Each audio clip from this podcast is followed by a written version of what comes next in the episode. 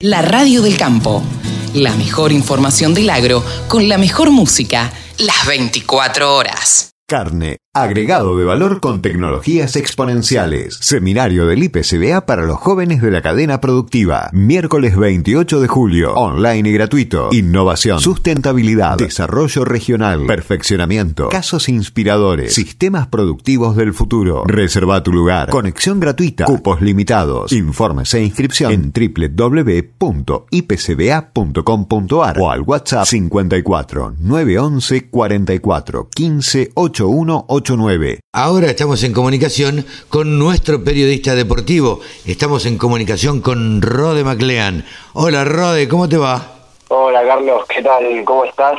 Espero que andes muy bien. Yo también, por suerte, todo muy bien y con muchas ganas de hablar de deportes, como Vamos, vamos, vamos. ¿Qué tenemos para hoy? Contanos, por favor, para este fin de semana. Eh, bueno, eh, para este fin de semana vamos a tener a la Liga Argentina, obviamente, la segunda jornada del campeonato local, en donde vamos a tener partidos como el de San Lorenzo con Central Córdoba, que van a jugar hoy mismo a las 4 de los cuartos de la tarde, Racing Gimnasia, también que van a jugar hoy a las 6 de la tarde, y más tarde jugará Banfield contra Boca Juniors, y después tendremos los partidos de Rosario Central y Vélez este domingo, también 4 menos cuarto, River Plate contra Unión, 6 de la tarde, y un gran partido, atención, entre estudiantes e independiente, 8 y cuarto de este domingo.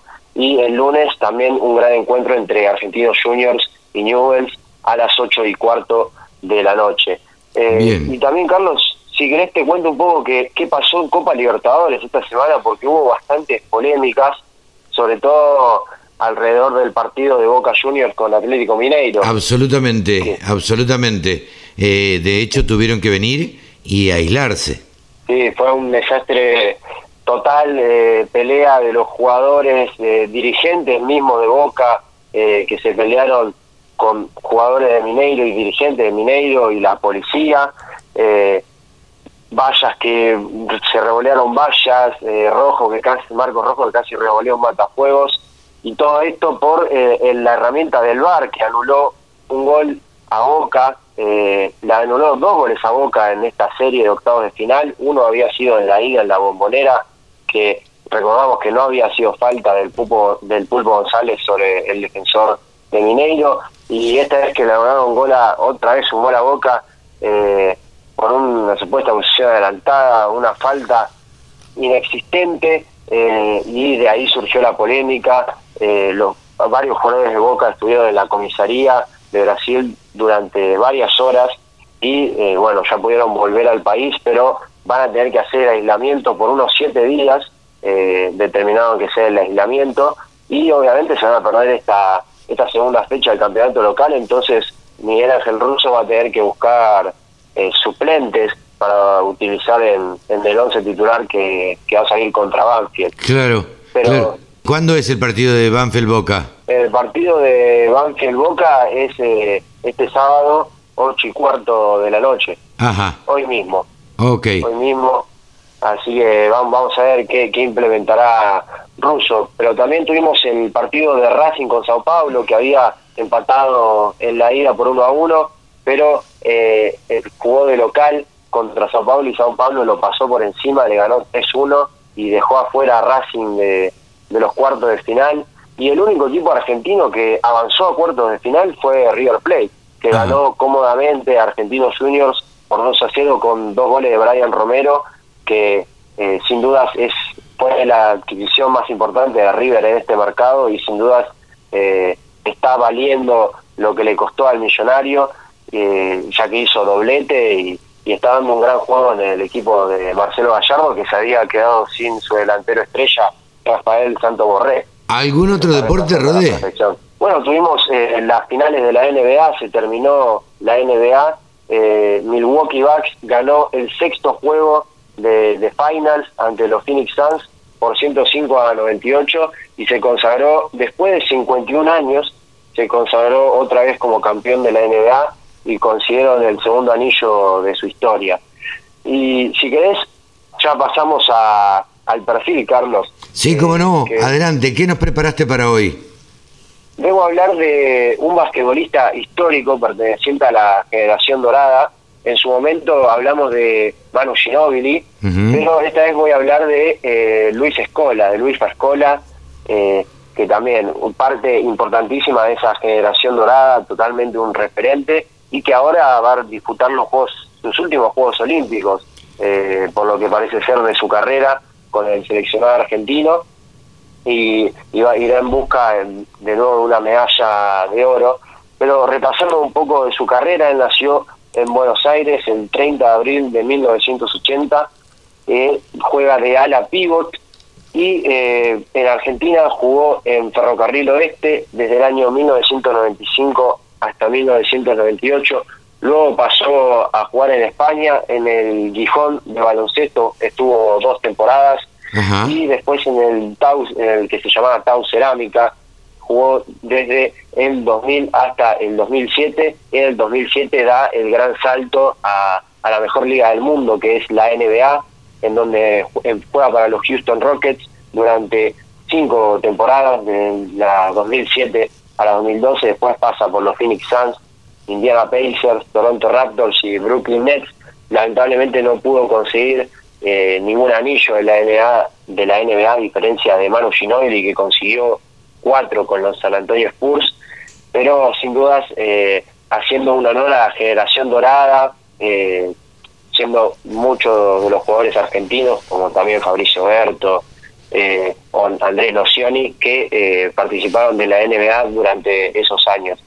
Después se fue a la Liga China, jugó en el Jiangxi Zhongjiu eh, durante una temporada de 2017 a 2018 y después jugó en los Shanghai Sharks de 2018 a 2019 y después se fue a Italia, a, la Olimpia de Milano, donde también estuvo solo una temporada, la 2019 a 2020, y actualmente eh, está jugando en el Palacanestro Varese, eh, que juega desde el 2020 hasta la actualidad, y eh, Escola cuenta con un récord muy va es, segundo es el segundo máximo anotador de la historia de los mundiales FIBA con un total de 611 puntos y eh, es no va a poder superar al, al primer puesto, ya que en el primer puesto está el brasileño.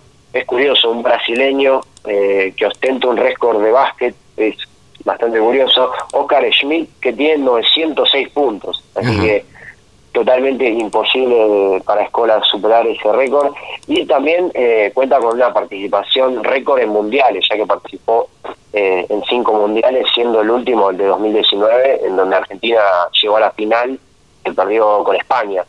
Claro. Y, eh, y a ver sin haber tenido tantos triunfos Luis Escola la verdad que es un referente del básquet argentino.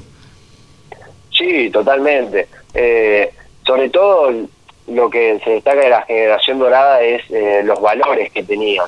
Y, es algo que Escola supo transmitir a lo largo de su carrera, eh, tanto desde el juego como de las declaraciones a la prensa. Sí, sí.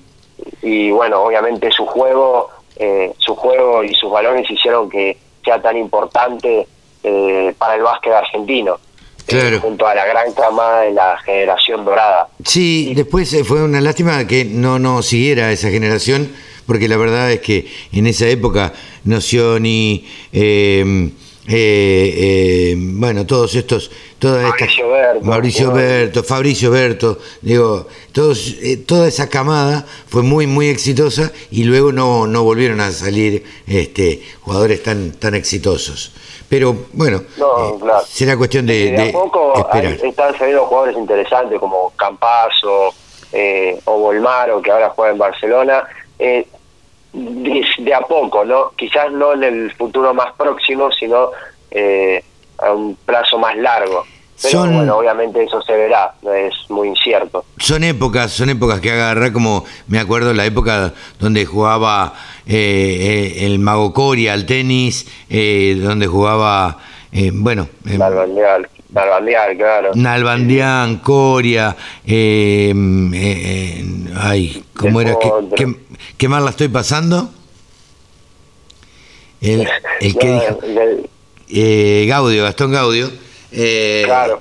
y en esa época fueron eran muy muy exitosos todos y la Argentina brillaba eh, en el tenis anteriormente hacía muchos años vos trajiste el otro día el recuerdo de, Guillermo Vilas pero tuvieron que pasar muchos años en esa brecha casi de 20 años no no hubo casi triunfos en tenis. Y sin embargo bueno acá ha pasado también en el básquet. Hay como como baches que se van produciendo y bueno eh, así que bueno, gracias por, por traernos este, este recuerdo de Luis Escola y un jugador todavía vigente, pero que ha sido muy, muy exitoso.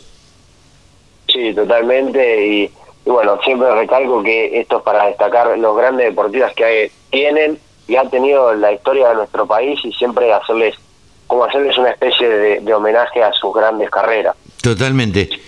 Eh, Rode, te agradecemos muchísimo este contacto con la Radio del Campo y te esperamos la semana que viene. Eh, muchas gracias a vos, Carlos, y muchas gracias a nuestros oyentes que nos escuchan todos los fines de semana y también les quiero mandar un saludo. Un gran abrazo. Rode MacLean, nuestro periodista deportivo en la Radio del Campo. Carne Agregado de valor con tecnologías exponenciales. Seminario del IPCBA para los jóvenes de la cadena productiva. Miércoles 28 de julio. Online y gratuito. Innovación, sustentabilidad, desarrollo regional, perfeccionamiento, casos inspiradores, sistemas productivos del futuro. Reserva tu lugar. Conexión gratuita. Cupos limitados. Informes e inscripción en www.ipcba.com.ar o al WhatsApp 54 911 44 15 81 Exposiciones, muestras, rurales, novedades. Toda la información en laradiodelcampo.com. Ahora